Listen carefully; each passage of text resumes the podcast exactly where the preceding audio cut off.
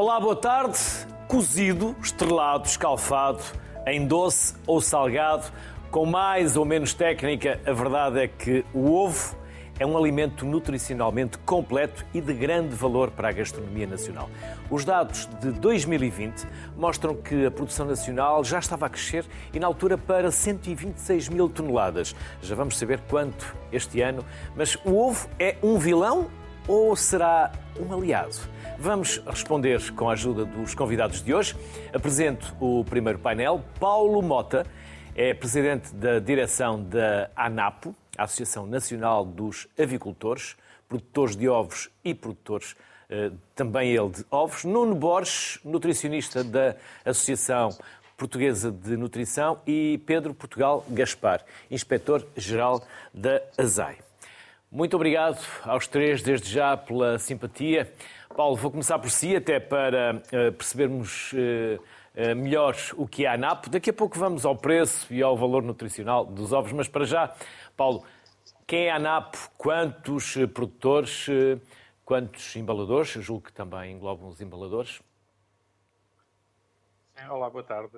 Um, ehm, o, o, setor da produção de ovos em, em Portugal não é um setor muito grande mas eh, tem, tem a sua dimensão, mas dentro da pecuária nacional não é muito grande. Portanto, nós temos cerca de 50 associados, cobrimos quase a totalidade de, de, dos produtores de ovos e em número de, de, centros de embalagem são mais ou menos os mesmos.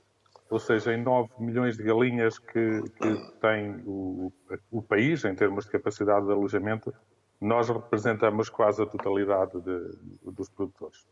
Uhum. O preço dos ovos, Paulo, subiram imenso. Mas não foram só os ovos, subiu uh, quase tudo. E os ovos, porquê e quanto é que subiu este ano? É verdade, os ovos subiram uh, significativamente em comparação com, com, o, com, o, último triênio. Se formos buscar informação mais, uh, mais antiga, não, a diferença não é tão significativa e, um, e, subiram precisamente porque estamos a fazer essa comparação com um período em que os ovos uh, eram mais baratos do que, do que eram antes, uh, talvez devido ao excesso de oferta. Neste momento, um, há várias uh, situações que têm contribuído para o acréscimo de, de, do preço dos ovos. Entre eles, obviamente, os custos da, da produção, não só da, da alimentação dos animais, mas também energia mas também a, a lei da oferta e da procura. Estamos a sofrer, hum, não só em Portugal, mas na Europa e no mundo, a maior crise que, que, que se verificou até ao momento com a gripe das aves. Da qual não se tem falado muito, pois não, Paulo? Da qual não se tem falado eh, muito. Em Portugal, mas que afetou não, significativamente falado... o setor na Europa. Não é? Sim, afetou o setor na Europa e no mundo, nomeadamente na, nos Estados Unidos. Portanto, os Estados Unidos abateram mais de 50 milhões de aves já, o que é um número muito significativo. Eh, na América Latina também está a chegar neste momento eh, os, os primeiros casos que não, eh, não havia. Em Portugal, tivemos em 2009, portanto, passamos impunes, entre aspas, até até este ano, em que até o, ano anterior, eh, faz precisamente agora um ano, vésperas de Natal, que tivemos o, o primeiro caso em produção. E isso tem-nos afetado eh, sobremaneira. A nós, em Portugal, principalmente devido aos casos que há em, no, mais a norte da Europa, em França e Holanda, uh, Bélgica. Portanto, Portugal teve, número redondo, meia dúzia de casos neste ano, chamemos assim, apesar que o ano de avaliação de, da gripe das aves não é o ano civil, é de setembro a setembro, mas Portugal teve relativamente poucos casos, a França teve cerca de 1.200 casos e continua a ter muitos casos. Mesmo assim, Portugal, apesar de, como referiu, o preço dos ovos em Portugal estar elevado, estamos com preços inferiores daqueles que tem França. Portanto, a França está a praticar preços muito mais elevados do que em Portugal. Seria fácil aos portugueses, aos produtores portugueses, em vez de satisfazer a necessidade do nosso mercado, exportar eh, para outros países, principalmente França, Holanda, Alemanha, vender os ovos mais caros do que aquilo que se vendem no mercado nacional. Portanto, esta é, é uma das causas. A outra causa, como, que é subejamente conhecida, tem a ver com, eh, com o acréscimo do, dos custos de produção. Portanto, a alimentação animal, que representa 60% a 70% dos custos de produção, eh, conhecida como, como ração, eh, num ano passou de 250 euros tonelada para 450 euros tonelada. Portanto, é um acréscimo muito significativo e, e, obviamente, o produtor não consegue suportar estes custos de produção, tendo que o refletir no, no consumidor. Nuno Borges, é inegável que o ovo é altamente eh, benéfico para a nossa alimentação. Quer dizer-nos quais são as vantagens de termos e incluirmos ovos na nossa alimentação e já agora a quantidade e de que forma? Uhum. Ok, eh, muito boa tarde e, obrigado pelo convite à Associação Portuguesa de Nutrição para estar aqui. Ora bom, o ovo é de facto um, um alimento nutricionalmente bastante interessante, não é? Não, não, podemos dizer propriamente que é um alimento completo, porque não existe nenhum alimento completo. Eh, Mas é dos mais completos. Com... Poderíamos dizer que é dos uh, mais completos? Ou é exagerado? Sim. O... Eu acho que as coisas ou são completas ou não são completas. Se não são, uh, não são. Claro que uh, o que eu queria dizer é que só há um alimento que é completo, que é o leite materno, enquanto somos muito pequeninos. Depois disso, não há nada que seja completo. Dentro disso, e tendo este, esta, esta, consideração assim de natureza mais conceptual, se quisermos, uh, o, o, ovo é, é muito rico em, em, em, vários nutrientes e é um alimento de, de muita qualidade, ou seja, uh, é, é, um, é, um, alimento que nos traz uma, uma, variedade grande de nutrientes, que são todas aquelas substâncias que nós precisamos uh, frequentemente, umas, umas mais frequentemente que outras, mas para, para poder viver e para poder viver com saúde ok? Eh, desde já o conteúdo proteico. Eh, a proteína é, um, é obviamente importante para construirmos, digamos, os nossos tecidos, os nossos músculos, tudo, todos os nossos órgãos. E é interessante porque é interessante, quer dizer, não é nada interessante, mas é interessante percebermos que, por exemplo, existem franjas da nossa população, por, por incrível que possa parecer, sobretudo a população mais idosa, que não ingere proteína que chegue que, é, que, são dados, por exemplo, do Inquérito Alimentar Nacional, que foi publicado há cerca de 4, 5 anos, uh, o que é algo preocupante e onde, onde o ovo encaixa aqui por uma das suas características mais, mais simples, mas também mais interessantes, que é o teor de proteína, não é? Uh, mas além da proteína, o ovo fornece bastantes mais coisas. Desde já é um, é alimento rico em várias vitaminas, vitamina D, vitamina uh, riboflavina, portanto, vitamina B2, vitamina B12, que também é uma coisa que não há assim em muitos alimentos diferentes, uh, e, e, mesmo e, e, outros nutrientes, não queria estar assim aqui a ser demasiado, demasiado exaustivo, uh, vitamina A, que é muito importante para o desenvolvimento da visão, etc. E depois tem outras substâncias, ou até favorece eh, a absorção de outras substâncias que não são propriamente nutrientes, ou seja, que nós não, na realidade não, não precisamos formalmente delas, mas que sabemos que estão acompanhadas, digamos, estão associadas a uma melhor saúde. Eh, são, por exemplo, alguns componentes como a luteína, a zeaxantina, por exemplo, que fazem bem, uh, previnem uma doença muito típica também da idade, que é a degeneração da mácula e que põe as pessoas a ver pior e pode ser uma causa importante de cegueira. Uh, o ovo contém essas substâncias. Ou seja, é, é, é realmente algo muito rico, muito rico e que, uh, e que associamos a um bom padrão nutricional. E eu diria mais, embora, pese embora as considerações feitas pelo, pelo colega anterior do painel e que têm a ver com o aumento do custo do ovo, uh, mas se pensarmos que todos os outros alimentos também estão a subir de preço, isto parece que não é, não é, não, é, não será novidade para ninguém, o, o ovo mantém-se como um, um, digamos, um fornecedor, pelo menos de proteína, extremamente competitivo no que diz respeito, digamos, à qualidade de preço, vamos pôr assim. Eh, e, portanto, mesmo, mesmo com, este, com, este, com este tumulto de preços que está a haver, e que não é obviamente exclusivo do ovo, nem, eh, o, o ovo mantém-se muito bem também neste aspecto, ou seja, é uma maneira mais económica de, eh, de chegarmos a um, a um alimento nutricionalmente rico. E, e, e, portanto, relativamente a esta primeira parte, digamos, dos benefícios, das coisas úteis do ovo, eu diria que são, são bastantes e, e que eu pretendi aqui, pretendi aqui mostrar. Há outras coisas que já podemos falar, falar mais para a frente, mas que deixam ao seu critério depois. Já lá vamos então na segunda parte, na segunda intervenção do Nuno. Pedro Portugal Gaspar, a ASAI mantém-se atenta e vigilante sobre este setor, naturalmente. Sim, uh, no fundo, não sei para onde é que quer começar, se uma parte da. Por onde da quiser. Aqui quem manda são os convidados, por isso pode começar Exatamente. por onde achar que é mais importante. Muito bem, uma palavra de agradecimento ao convite, bem com os demais colegas do painel, da oportunidade de estarmos aqui. Naturalmente, eu acho que é importante registar uh, a oportunidade de debatermos alguns temas, nomeadamente produtos alimentares. Eu diria duas questões já na abertura. Um, relativamente à, à qualidade e à segurança do, do produto em si. Um, temos que ter noção de que os produtos alimentares e cada vez mais eh, com a produção agroindustrial há riscos, não é? Há riscos inerentes a determinado tipo de consumo de bens e de produtos, do qual o ovo não, não, não é naturalmente uma exceção.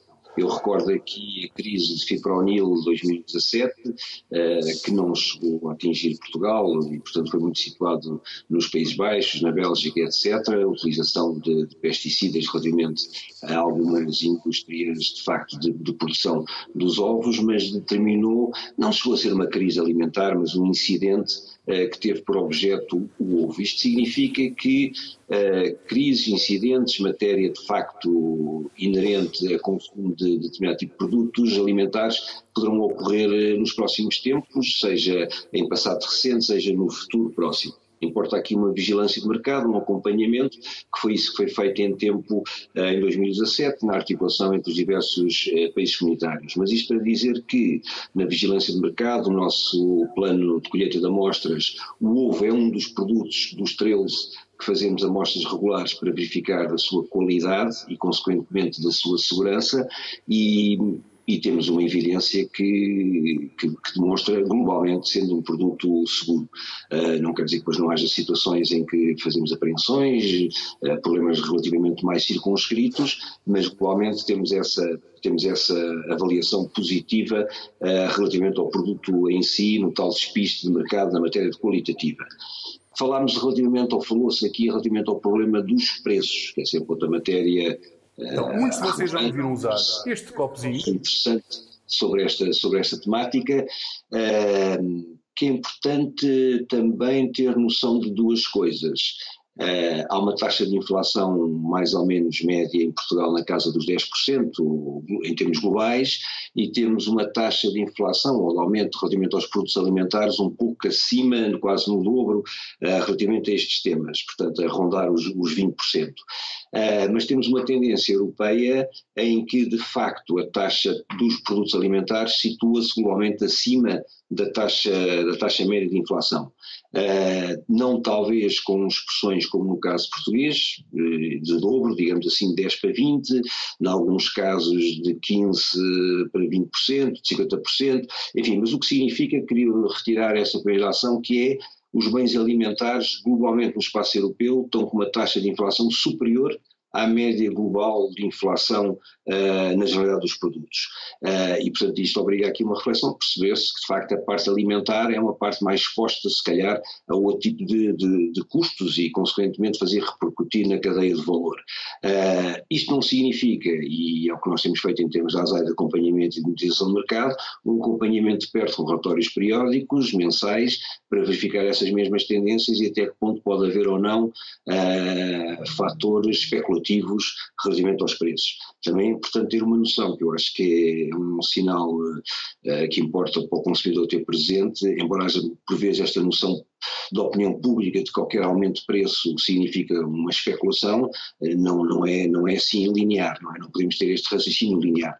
Agora, não há dúvida que há um ou outro produto que apresenta aqui uma tendência de aumento mais evidente, que temos que verificar uh, a razão de ser ou de um aumento constante, que pode ter a sua justificação, e é isso que queremos uh, naturalmente que acompanhamos. Portanto, em suma, eu diria, uh, numa primeira fase, nesta primeira ronda, o ovo consta do, da análise de risco que é feita, relativamente à segurança alimentar, tem estado positivamente em termos globais. uh, insere-se também na monitorização de cabaz alimentar relativamente ao aumento de preços, onde também acompanha esse mesmo aumento, um, não é sinónimo especulativo necessariamente, mas é de acompanhamento apertado de mercado e de vigilância, porque há naturalmente aqui fatores que podem justificar eh, esse mesmo aumento, eh, e é isso que, que, que, é o nosso propósito em termos de atuação da, da Autoridade de Fiscalização de Mercado, seja do ponto de vista económico, seja de segurança alimentar. Paulo, somos autossuficientes na produção de ovos para o que consumimos? Temos sido. Sim, temos Sim, sido? Temos sido eh, autossuficientes, mas uh, há uma tendência para, para essa nossa autossuficiência para diminuir. Eu hoje estava aqui a fazer umas contas rápidas, até com base em informação mais recente, e, e este ano, uh, verifico que este ano, até final de setembro, já não somos autossuficientes. Porquê? Porque, uh, uh, e já foi aqui referido, apesar de o ovo também ter encarecido bastante, continua a ser um produto alimentar barato em comparação com os outros. Foi referido que não é um alimento, que não há alimentos completos ou completos ou incompletos, mas a realidade é que o ovo é, de, é dos mais completos, não é? E, e, e, facilmente se verifica que este ano tem havido um acréscimo de consumo de quase 7%. Eh, portanto, a importação de, de, ou a saída, no caso da exportação, é mais fácil avaliar. A exportação de ovos tem diminuído significativamente. Portugal tem sido um exportador de ovos, mas verifica-se que tem exportado menos. A produção, como referiu na sua introdução, também tem aumentado e bastante. Este ano aumentou cerca de 8%. É óbvio, é, é verdade que em 2020 tinha diminuído, Uh, em, em 19, 2019 foi o, ou, aliás, 20, 2020 foi o nosso pico de produção, 2021 foi inferior, mas em 2022 estamos com a produção superior a, a 2020. E, eh, portanto, em relação a 2021, estamos a produzir mais 8%, 8,4% mais concretamente, uh, portanto, comparando os dados até setembro verificamos que a importação importamos uh, mais 7,9, exportamos mais 7,9 também, coincidência de números. Portanto, partindo do princípio que a população é a mesma, aumentamos o consumo de ovos em, em 6,6%, que é um número muito interessante e, é, portanto, é fácil ver que a nossa uh, autossuficiência, a nossa balança comercial vai, vai diminuindo. Paulo, e essa uh, crescente, essa crescente procura pelo ovo poderá ter a ver mais com o facto, como disse, de ser ainda um alimento barato, ou porque os portugueses também são mais cultos, têm mais literacia e acham que é mais saudável consumir mais ovos na sua dieta alimentar? Ou serão as duas? A mim parece-me que é uma conjugação de fatores. De facto, este ano um dos fatores pesa realmente o preço do ovo em comparação a outras proteínas continua a ser inferior, mas eh, também têm surgindo essas, eh, podemos lhe chamar correntes todas, que a demonstrar os grandes benefícios do ovo eh, e isso tem pesado sobre a maneira porque tem-se vindo a verificar nos últimos anos já o acréscimo de consumo. E este ano é a afirmação disso eh, mas é verdade, é muito também pela, pela, pelo preço da, da, da, proteína ou do ovo. Paulo, e o que é que é necessário para o setor uh, uh, que continue, ou pelo menos que volte a ser autossuficiente para o que consumimos? Bem, neste momento há, há muitas questões que, podem pesar nisso. uma das grandes questões é necessário fazer investimentos para para aumentar a produção. E, não estamos em, fase de, fazer investimentos. O, custo do, de instalações novas, eh, portanto, é muito à base de, estruturas metálicas, aumentou significativamente. Portanto, o custo do novo investimento, do novo pavilhão, podemos falar em mais 40% a 50%, o que é, um, que é significativo. Para além disso, há outras questões eh, que eh, não parecem oportunas para discutir aqui, mas uh, que tam, podemos falar em questões de, de, licenciamento de novas construções, a burocracia cada vez é maior e mais dificultada. Por outro lado, estamos na Europa e vão aparecendo muitas questões que complicam a produção animal na, na Europa também. Ou seja, estamos eh, a complicar quando devíamos facilitar. E tem a ver também com a saúde e o bem-estar do animal? Também poderá ser. Portanto, há uma grande tendência, podemos falar, uma, neste momento há uma grande tendência para, para, para produções em, em, sistemas alternativos. Se pensarmos num sistema alternativo de ar livre, eu falei que nós, Portugal e talvez o sul da Europa, temos passado algo impunes a esta questão da gripe das aves.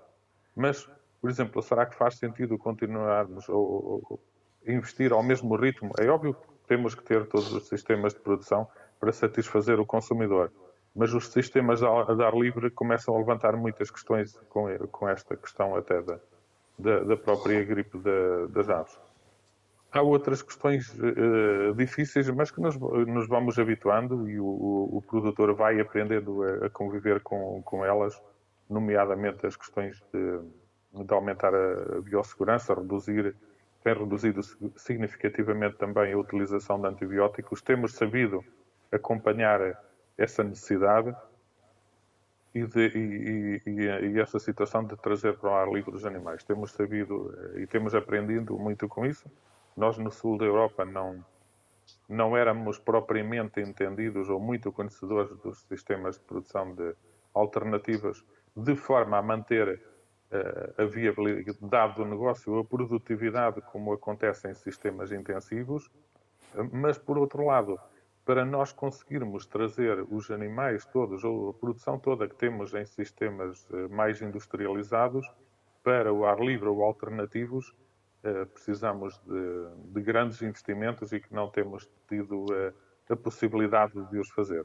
O setor, neste momento, goza de alguma saúde, mas há um ano atrás não gozava de saúde nenhuma, de saúde financeira.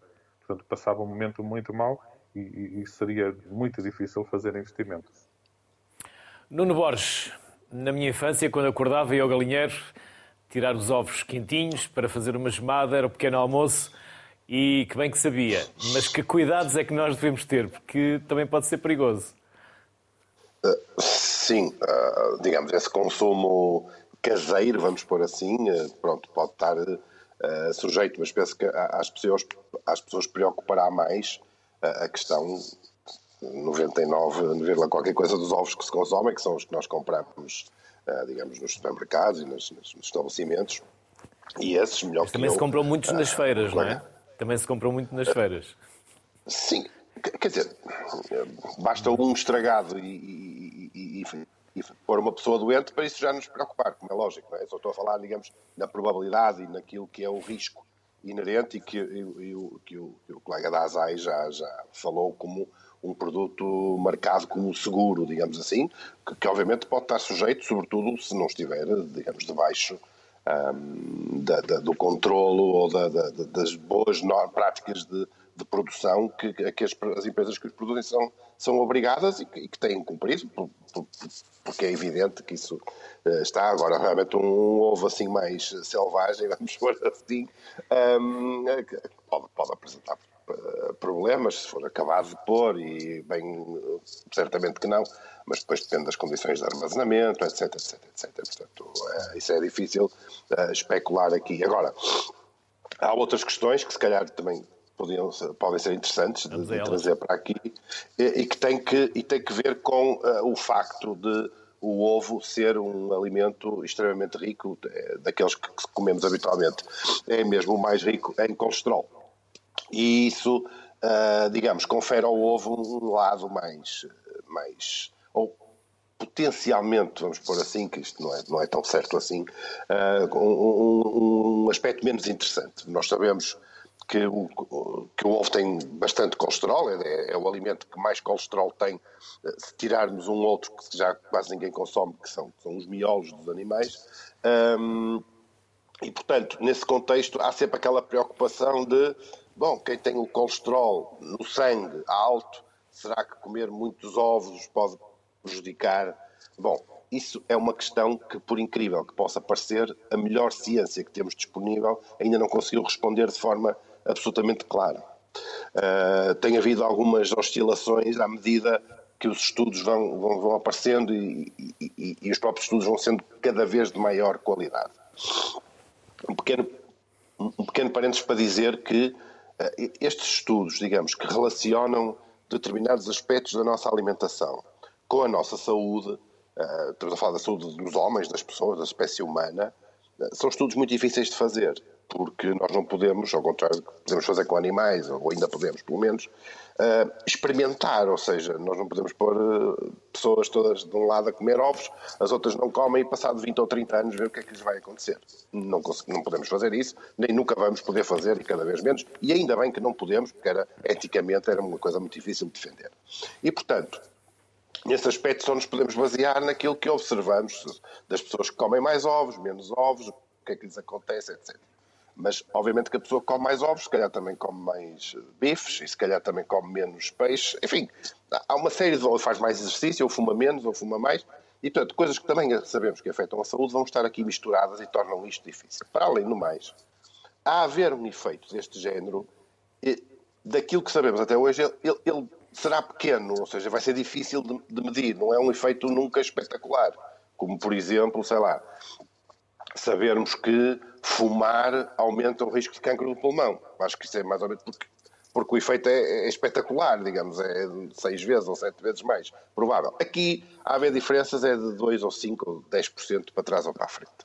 Em todo o caso, eh, as coisas estão a convergir mais ou menos, dentro das incertezas que eu já tive a oportunidade de dizer, estão a convergir para algo como um ovo por dia até um ovo por dia parece não causar risco de maior, mesmo nessas pessoas, é, é disso que estamos a falar, não é, não é nas pessoas uh, saudáveis, é, é mesmo nas pessoas que têm já problemas de colesterol elevado, exatamente, e, e, e são muitas, em, em, Portugal são, são, são muitas pessoas que têm esse problema, mesmo nessas, este número não parece aumentar o risco, digamos assim.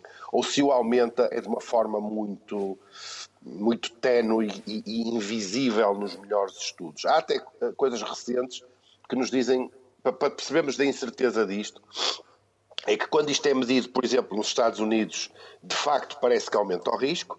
Quando medimos isto na Europa, não encontramos ligação nenhuma. E quando medimos isto na Ásia, pelo contrário, o consumo de ovo até parece proteger contra estas doenças. Portanto, isto é para vermos como fatores que, se calhar, por exemplo, a etnia das pessoas ou o resto do ambiente, provavelmente será isso, onde se inserem, também faz variar este tipo de associações entre aquilo que comemos e a saúde que temos. E para uma e, portanto, pessoa considerada saudável, há um limite sim. de ovos por dia aconselhável? É, sim. Isso não está estudado, não é? é, é Porque está. há muitas não, teorias. Não temos... Há muitas ah, teorias, não é? Ah, eu, eu, eu diria que também eh, subir muito desta questão do um ovo por dia é capaz. Estamos a falar, se quisermos até sete por semana, porque nós não comemos todos os dias, não é? Se calhar comemos mais num dia, menos no outro, mas em média eh, sete por semana não conseguimos ver nenhum problema quanto a isso. E, e, e, e por oposição, refiro, há uma vantagem, digamos, há uma riqueza nutricional inerente ao ovo que, que, que, que, é, que é importante. Ou seja, se, se nós fôssemos a ver os alimentos só pelo risco, não comíamos nada e morremos à fome, o que também, obviamente, não pode ser. Uh, isto não é, não é possível, não é? Nós temos que comer. Isto não é como, como fumar, ou como a gente não tem que fumar, não é? Mas comer temos sempre que comer. Portanto, os alimentos, uns coisas mais favoráveis, outros menos favoráveis. O ovo é claramente favorável sob o ponto de vista de satisfazer as nossas necessidades, aquilo que precisamos de ingerir diariamente ou semanalmente para nos mantermos saudáveis.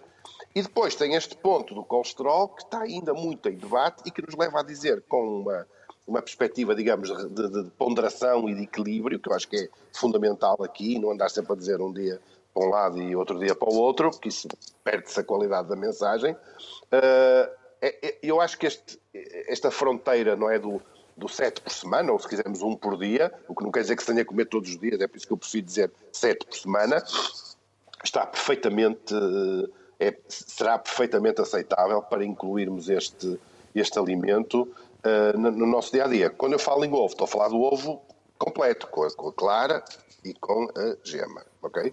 Eu sei que há muitas maneiras de fazer e há pessoas que só comem claras e há outras que Bom, a maior parte dos efeitos do colesterol, mas, mas também do, de alguma riqueza vitamínica está fundamentalmente na gema, a, a, riqueza proteica está essencialmente na clara, não é?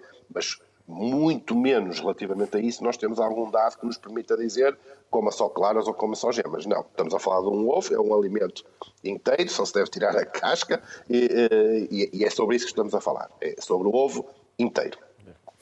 Pedro Portugal Gaspar, para além da fiscalização no setor, que outras medidas, que outras ações a ASAI tem desenvolvido para garantir a segurança alimentar dos portugueses? E poderemos sair, podemos sair do ovo para outras áreas. Não, mas até mesmo mantendo o ovo, olha, eu aproveito um, na questão do, globalmente dos riscos alimentares em termos de alimentação, uh, de facto, conselhos relativamente ao armazenamento, ao consumo, à utilização, de facto, de alguns produtos alimentares até expostos a certos períodos do ano, não é? E vou concretizar com um desafio que eu acho que é muito premente, uh, que se coloca agora no próximo ano, em 2023, em que vamos ter em Portugal as Jornadas Mundiais da Juventude, que vai de facto envolver uma grande quantidade de, pessoas, mais de um meio eh, de pessoas na primeira semana de agosto em Lisboa e até também um pouco por todo o país durante o mês de julho, e vai ser importante ter noção uh, realmente dos, de, dos conselhos de uma alimentação que deve ser utilizada uh, nesta lógica de peregrino, nesta lógica, portanto, digamos, de uh, ambulante, chamemos assim, ou pelo menos não, não, não tão fixa, onde aí, por exemplo, aquilo que estamos a falar do ovo em concreto, e para não fugir muito do ovo, uh, pode ter aqui uma utilização com algum risco Uh, em agosto, uh, costumamos falar da maionese, etc., em Sanzer, num período de, de, calor que possivelmente pode andar ali numa temperatura média dos 30 graus, diferente do que poderá ser em janeiro ou em fevereiro. Uh, e, portanto, isto para dizer o quê? Para dizer que, de facto, há um conjunto de, de, utilização de alimentação diversificada, como aqui foi referido, que, que acabam por ser alguns conceitos que nós colocamos relativamente à rota de alimentos e, portanto, a uma alimentação nutricional e diversificada, mas também ter em conta e presente certas alturas do ano, por, por, por circunstâncias de facto envolventes, uh, que podem potenciar o risco uh, relativamente, uh, lá está o tal incidente, não sendo uma, uma questão, de, digamos, de, de, de, emergente com outra, com outra dimensão, mas pelo menos um incidente circunstanciado numa determinada utilização de um determinado tipo de produto pode ter aqui algum efeito colateral e, portanto, chama a atenção nesta questão que vamos viver no próximo ano em Portugal, que é relevante em termos, de facto, de, de, de, de conselhos nutricionais que devem ser utilizados. Não, quero, não estou com isto a dizer que em agosto, naquela primeira semana da, das jornadas, não se deve comer ovos, não é isto. Mas, de facto, podem-se comer com um determinado tipo de enquadramento diferente de outras alturas, ou em termos, de facto, de utilização, pela tal exposição ao calor, etc. E, portanto, isto para dizer o quê? Uh, que já foi um bocadinho aflorado este tema. Temos que ter noção, estamos de facto numa sociedade cada vez mais rigorosa, exigente, conhecedora, uh, mas de facto nunca podemos pensar que há um risco zero, não é? E, portanto, isto é de lá para Alice, temos falado sempre deste tema em várias, em várias realidades, agora estamos a falar neste aspecto da alimentação, e, portanto, naturalmente há riscos inerentes que temos que saber mitigar e temos que saber uh, uh, adaptar uh, circunstâncias externas, uh, seja de tempo, seja de, de afluência, seja de utilizadores, à melhor alimentação disponível, uh, sem pôr em causa os seus valores nutricionais inerentes e sem pôr em causa, como eu referi, a análise do despiste de mercado que nos considera que o ovo é seguro globalmente, e portanto é isso que eu tenho referido em termos de dados do nosso despiste de mercado e da, próxima, e da própria fiscalização. Há de facto sempre circunstâncias uh, que apontam algum incumprimento, mas isso como todas, em como todas as áreas, mas depois temos que ter uma adaptação de boas práticas relativamente à sua utilização em determinado tipo de circunstâncias. E, nomeadamente, uh, tem aqui circunstâncias de utilização que merecem alguma atenção em certas alturas ou a sua utilização em, em determinado tipo de produtos. E, portanto, este tipo de mensagem também temos feito em termos de comunicação, é chamada de facto avaliação de risco e a respectiva comunicação, uh, e o risco não significa não consumo, não, significa alertar que se deve consumir, mas com atenção a certos momentos ou a certas alturas e certos cuidados que devem, que devem ser tidos em conta como forma de prevenção e de melhor utilização do próprio produto em causa. Não é um desaconselhamento da sua utilização, é antes a melhor utilização em virtude e reconhecendo a capacidade inerente, como aqui foi já transmitido pelos colegas de painel, de facto o seu valor nutricional que é indiscutível, o seu valor até barato comparativamente com outros, logo tem todas as potencialidades uh, para de facto ter um consumo adequado uh, na quantidade proporcional, como aqui foi referido em termos de lógica individual, mas também uma lógica que deve ser tida em conta coletiva neste sentido uh, global e de, e de utilização no tempo adequado ou a sua utilização em circunstâncias culinárias adaptadas a essa mesma, essa mesma altura. E, portanto, isto faz parte do nosso aconselhamento uh, que temos feito e que eu acho que vai ser importante agora, uh, como mensagem na, nas Jornadas Mundiais de Juventude que vamos ter no próximo ano. Uh, pelo facto de termos uma grande quantidade de pessoas, de facto mais de um milhão e meio que vão afluir em Lisboa, que é importante termos noção que em termos de segurança alimentar é um grande desafio para todos os cidadãos e naturalmente para nós, a ASEI, como autoridade responsável pela, pela segurança alimentar, vai impor aqui uma análise detalhada uh, de análise de risco e naturalmente depois de acompanhamento e gestão desse mesmo risco. Pedro, Portugal, Gaspar, Nuno Borges, Paulo Mota, aos três, um enorme obrigado pelos contributos que nos deixaram. Bem-ajam, um bom ano e até à próxima. Saúde. Até à próxima. Muito obrigado. Obrigado. Muito obrigado. Vamos então seguir a conversa agora com Paula Teixeira, que é professora da Escola Superior de Biotecnologia e é também investigadora no Centro de Biotecnologia e Química Fina da Universidade Católica. Olá, Paula, bem-vinda. Boa tarde. Começamos pela diferença entre um ovo caseiro e um ovo de produção industrial. Pode ser? Uh, sim. uh, Qual é a diferença? Uh, é, a, a diferença eh, em termos, eh, na minha perspectiva, e portanto em termos de, de questões de segurança alimentar, que é a área eh, em que eu estudo, em que eu trabalho, é, é, temos de facto diferenças. Se não houve de produção industrial, como nós ouvimos há bocadinho os colegas de painel referirem, damos quase como garantida uh, a sua segurança e, portanto, podemos falar de pequenos incidentes. No caso uh, dos ovos caseiros, a situação pode ser diferente. E, apesar de não existir, não existirem dados, ou muitos dados relativamente a esta segurança de ovos caseiros comparativamente com ovos industrial, o que é um facto é que os pequenos estudos que vão sendo feitos têm demonstrado que, no que se refere à salmonela, que é aquele agente que nos preocupa quando falamos de ovos, eh, de facto não encontramos salmonela em ovos de produção industrial, encontramos eh, salmonela eh, em ovos de produção caseira. E, e de facto, num, num pequeno estudo em que, que avaliamos ovos de, de 56 galinheiros, aquilo que verificamos foi que cerca de 10, ou em cerca de 10% destes galinheiros, nós encontramos ovos com salmonela. Uh, e só uh, analisamos dois ovos de cada galinheiro. Portanto, uh, a probabilidade é muito maior.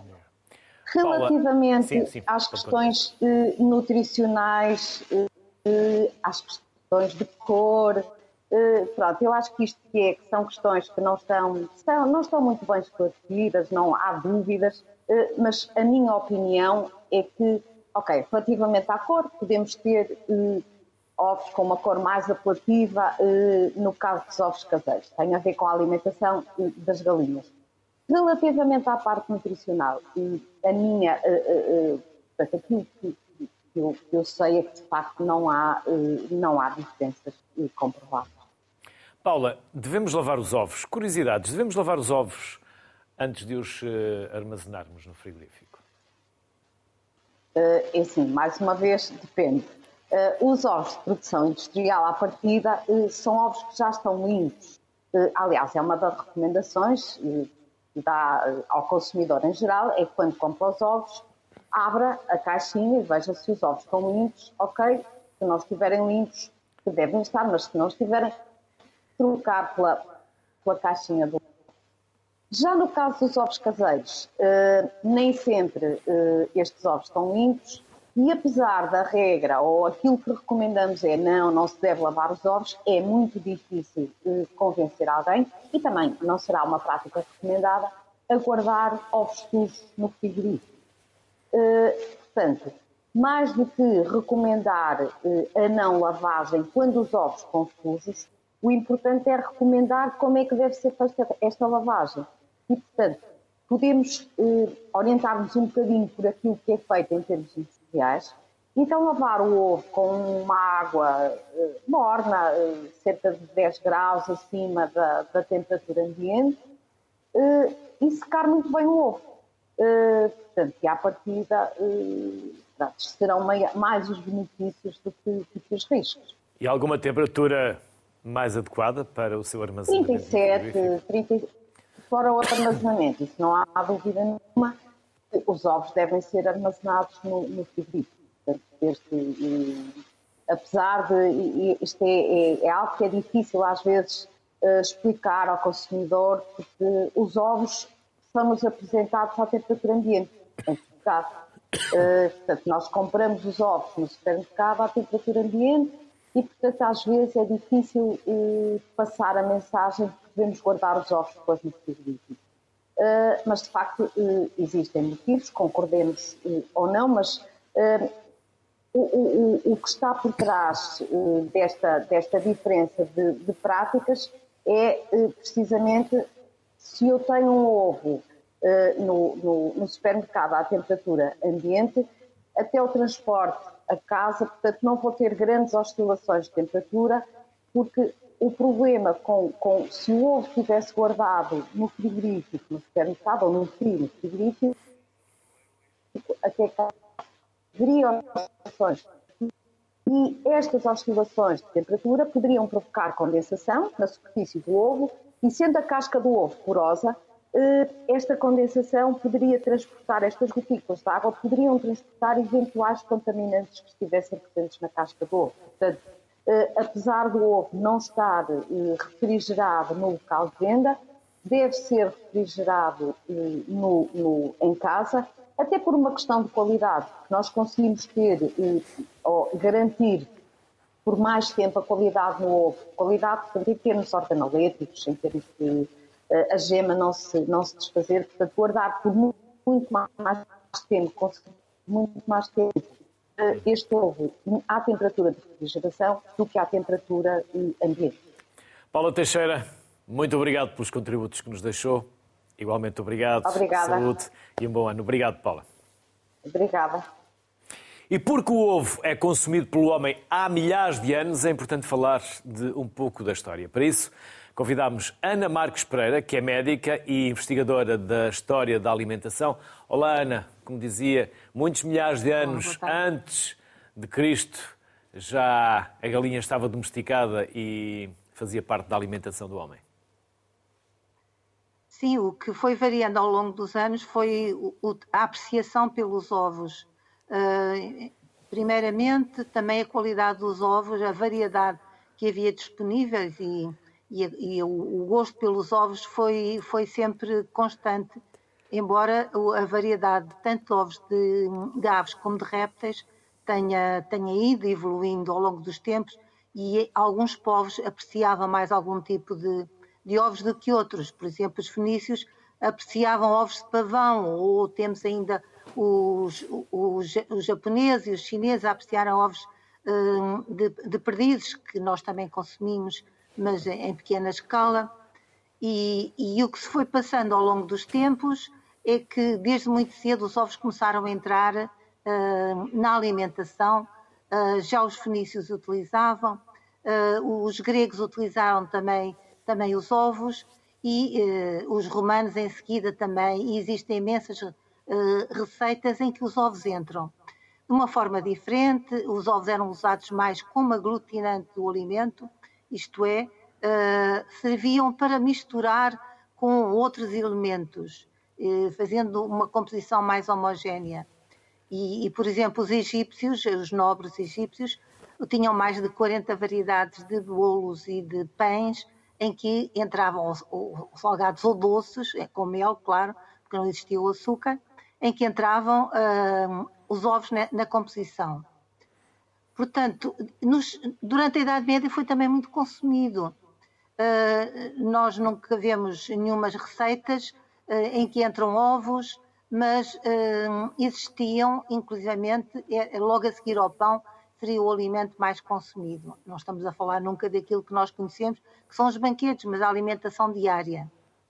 E depois, à medida que foram avançando, na Renascença também, como saladas, e a, a partir do século XVII e século XVIII, já como uh, introduzidos em doces, quando o açúcar começou a, a, a ser mais divulgado.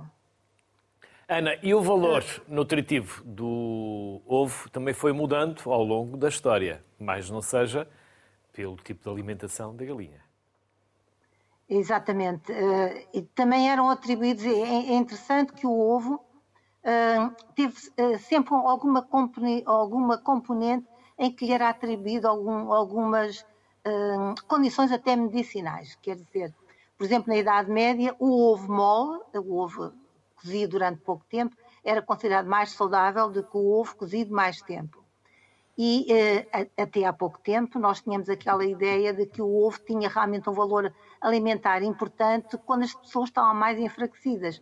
Eu bem pequenina ainda comi as gemadas de ovos, eh, as pessoas comiam as gemadas com vinho do Porto, isto, é, estamos a falar nos portugueses, ou também com a cerveja preta, e uh, eram considerados um bom elemento a determinada altura os ovos começaram a ter uma má fama, porque dizia-se que, tinham, que eram muito gordos e eram prejudiciais. E entramos aqui numa situação um bocadinho confusa, em que as pessoas chegaram a comer só claras de ovos, faziam, faziam uma espécie de umas, de umas um, um, omeletes, mas só com claras, outros optaram por ovos um bocadinho sintéticos, e é interessante que o ovo, que é um elemento por excelência, o melhor alimento, porque é, realmente tem uma composição muito rica, uh, começou a ter essa fama e apesar de em 2000, no ano 2000, a Sociedade, a Sociedade Americana de Cardiologia ter dito que a quantidade de colesterol que havia na gema do ovo era um, o colesterol saudável e a quantidade de colesterol não saudável ou ácidos gordos saturados era em pequena quantidade, nós ainda demorámos a aceitar e muitas pessoas sacrificavam-se não comer ovos. Uh, apesar de uh, o gosto pelo ovo é bastante generalizado, até porque o ovo tem uma capacidade de transformação extraordinária, tanto salgado como doce. Uhum. E, e, e, portanto, perdeu-se isso. E foi preciso ainda de passarem vários anos para que se percebesse que realmente era um bom alimento e que devia ser retomado não aumentava o colesterol, senão numa pequena porcentagem de pessoas, aquelas que já tinham uh, diabetes e risco de colesterol, e portanto, uh, neste momento, felizmente ultrapassámos esse, esse problema. Ainda bem. Ana Marques, obrigado pela simpatia que teve e pelos contributos que nos deixou. Obrigada, foi um prazer. Saúde e um bom ano. Obrigado. Obrigada, igualmente. E agora, ovos Vegan, vamos perceber como com o Daniel Abegão, que é fundador, cofundador da Planta Lixas. Olá Daniel, boa tarde, bem-vindo. Boa tarde. Quantos anos e como é este ovo vegetal? E quantos anos de investigação até lá chegar? Sim, senhor, muito obrigado pelo convite. É um gosto estar aqui convosco a poder partilhar a nossa, o nosso trabalho também. O, esta alternativa vegetal ao ovo foi desenvolvida ao longo de 5 anos Atualmente conseguimos ter o produto final validado, o que nos permite também começar a apresentá-lo ao mercado. É uma alternativa vegetal ao ovo na perspectiva de podermos criar inovação, somos uma empresa de inovação, ao sermos uma empresa especialista na área de criação de novos produtos alimentares, entendemos que o potencial de criar inovação num alimento tão tradicional e tão completo como o ovo era de facto uma grande oportunidade. Portanto, aliámos a componente do negócio à componente também da nossa perspectiva de entrar numa linha que, de desenvolvimento de produto altamente inovadora e assim criámos o primeiro ovo, a primeira alternativa ao ovo vegetal aqui na Europa, eh, que em breve, ao longo do primeiro trimestre de 2023, estará disponível para, para o primeiro comércio que vamos realizar. É muito parecido com o ovo de galinha, muito próximo, Daniel. Há quem diga que sim, há quem diga que não é assim tão próximo, uh, depende realmente dos gostos. Em termos de textura, em termos de cor e em termos de textura, sim, de facto aproxima-se quase na totalidade. Em matéria de sabor e aroma, também, quer dizer, de facto substitui de alguma forma aquilo que é o produto original, que é o ovo de galinha inteiro. É um produto com imensas aplicações, muito versátil. Podemos fazer ovos mexidos, podemos fazer omeletes, podemos fazer, incorporar o produto praticamente em todas as aplicações que o produto teria no dia a dia enquanto ovo inteiro de galinha, nomeadamente uh, doçaria, confeitaria, uh, sobremesas. Podemos realmente dar aqui uma série de aplicações ao produto que, pelo facto de ser um produto tão versátil, não nos demorou assim tanto tempo a criar, porque não queríamos apenas que fosse para fazer ovos mexidos, ou alternativa vegetal ao ovo mexido, mas queríamos, fazíamos questão de garantir que o produto era muitíssimo versátil, não só para a aplicação no dia a dia, como também a aplicação industrial. É um dos grandes mercados para este produto. Daniel, já tem potenciais interessados? Sim, já temos potenciais interessados, eh, não só em Portugal, como também a nível internacional. Tivemos imensos pedidos de fábricas um pouco por toda a Europa. Neste momento estamos a preparar a implementação da substituição do, do, ovo uh, líquido num dos maiores produtores de pasta fresca em Itália. Vamos substituir com o nosso produto, vamos fazer os primeiros testes. O mesmo se aplica a fábricas de produção de pastelaria e confeitaria. Uh, um dos grandes mercados, claramente, para este produto é o mercado da um, hospitality, ou seja, o mercado do turismo, o mercado da hotelaria, em que praticamente em, todos os, em todo tipo de hotéis existem ovos mexidos para, para o pequeno almoço temos várias cadeias já a aguardar a disponibilidade do nosso produto para começarem a disponibilizar então para os seus, para os seus clientes. De facto, a versatilidade do produto e o sabor convencem a maioria das pessoas que o provam. Temos tido o apoio de várias frentes sociais, nomeadamente supermercados, distribuidores, compradores, o que nos deixa de facto com muita vontade de fazer mais e melhor e criar ainda mais inovação e dar ainda mais produtos ao mercado, porque é aí que nós queremos caminhar, criar inovação e criar produtos inovadores e diferenciados. Daniel, para terminarmos, o preço é idêntico ou mais caro ou mais barato que o ovo de galinha e verdadeiramente qual é a composição do ovo? O preço neste momento ainda não podemos definir com toda a certeza. Tentaremos e fazemos esse trabalho já há algum tempo de baixar o preço ao máximo possível para que o produto não seja apenas para nichos. Queremos que o produto seja, esteja disponível para as famílias portuguesas e para as pessoas no geral e para as indústrias. E para tal, temos, sabemos que o produto tem que ter um preço muito competitivo. Nesse sentido, sabemos que será a partida mais caro que o ovo normal. Uh, portanto, posso garantir que estamos a envidar todos os esforços para que o produto seja o mais competitivo possível. Em termos da composição, o produto é essencialmente constituído por proteínas vegetais à base de leguminosas eh, e com essas proteínas vegetais, em conjunto com alguns temperos, alguns eh, também outros ingredientes e extratos naturais, conseguimos ter um produto que replica de alguma forma o ovo e cuja, cuja semelhança deixa realmente muitas pessoas que já não comem ovo há muito tempo por várias razões, eh, as deixa confortáveis e com vontade de comprar e de experimentar e colocar em suas casas. Daniela Begão, parabéns, felicidades e obrigado por ter vindo ao Sociedade Civil. Obrigado. E as maiores felicidades no vosso negócio. Obrigado. Obrigadíssimo. O ovo faz bem, é rico em nutrientes, é nacional e o equilíbrio é a chave para o seu consumo. Um ovo por dia, que bem que lhe fazia. Boa tarde, saúde, até amanhã.